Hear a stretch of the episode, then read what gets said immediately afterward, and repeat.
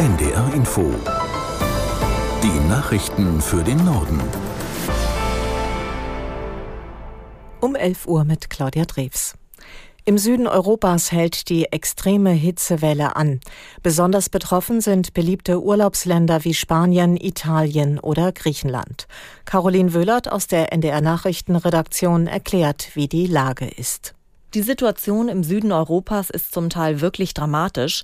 In vielen Orten werden heute wieder Temperaturen zwischen 35 und 40 Grad erwartet. In mehr als 20 Städten Italiens gilt heute die höchste Warnstufe. In Griechenland toben außerdem Waldbrände.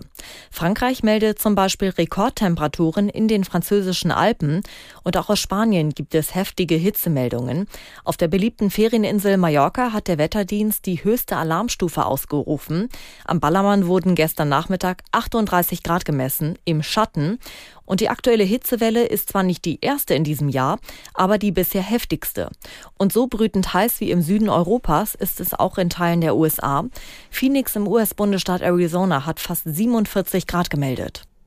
Schon jetzt, mitten im Sommer, sind die Erdgasspeicher in Deutschland wieder gut gefüllt. Nach vorläufigen Daten des Europäischen Gasspeicherverbands liegt der Füllstand bei über 84 Prozent. Aus der NDR Nachrichtenredaktion Laura Janke. Im Vorjahr war ein solcher Wert erst im September erreicht worden.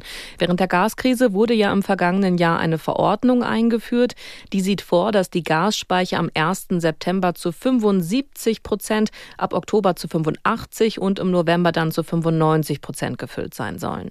Deutschland erhält übrigens derzeit Erdgas per Pipeline aus Norwegen, Belgien und den Niederlanden.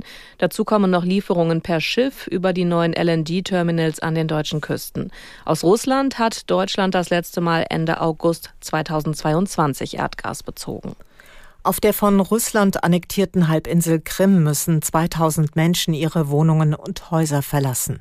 Grund ist, laut dem von Moskau eingesetzten Gouverneur, ein Brand auf einem Militärgelände. Aus Berlin Frank Eichmann.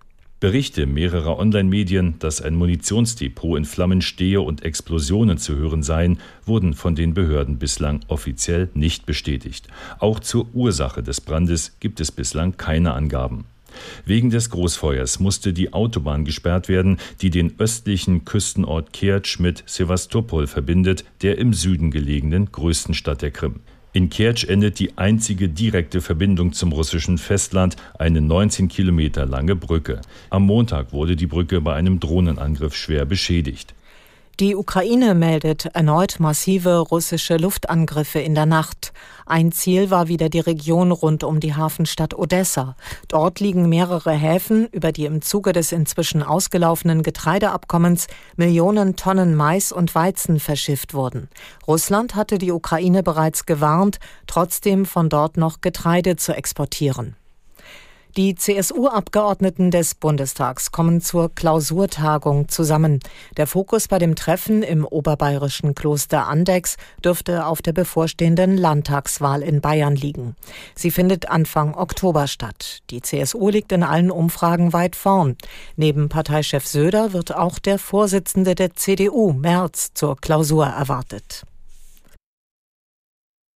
In Europa hatte im vergangenen Monat jedes zweite verkaufte Auto einen sogenannten alternativen Antrieb. Das hat der Herstellerverband ACEA mitgeteilt. Aus Brüssel Stefan Überbach. Aktuell sind vor allem batteriegetriebene Elektroautos gefragt. Ihr Marktanteil bei Neufahrzeugen ist im Juni auf rund 15 Prozent gestiegen und hat damit zum ersten Mal den Diesel überholt. Verkauft wurden rund 160.000 Stück, 66 Prozent mehr als vor einem Jahr. Insgesamt geht es auf dem europäischen Automarkt seit inzwischen elf Monaten bergauf. Für den Juni melden die Hersteller eine Million verkaufte Neufahrzeuge, ein Anstieg von knapp 18 Prozent. Laut ACEA ist das ein Hinweis darauf, dass sich die Industrie allmählich von den Corona-Folgen erholt. Während der Pandemie war es zu erheblichen Versorgungsproblemen gekommen. Den Herstellern hatte vor allem ein Mangel an Computerchips zu schaffen gemacht. Von den Verkaufszahlen der Vor-Corona-Zeit ist die Branche aber immer noch weit entfernt. Soweit die Meldungen.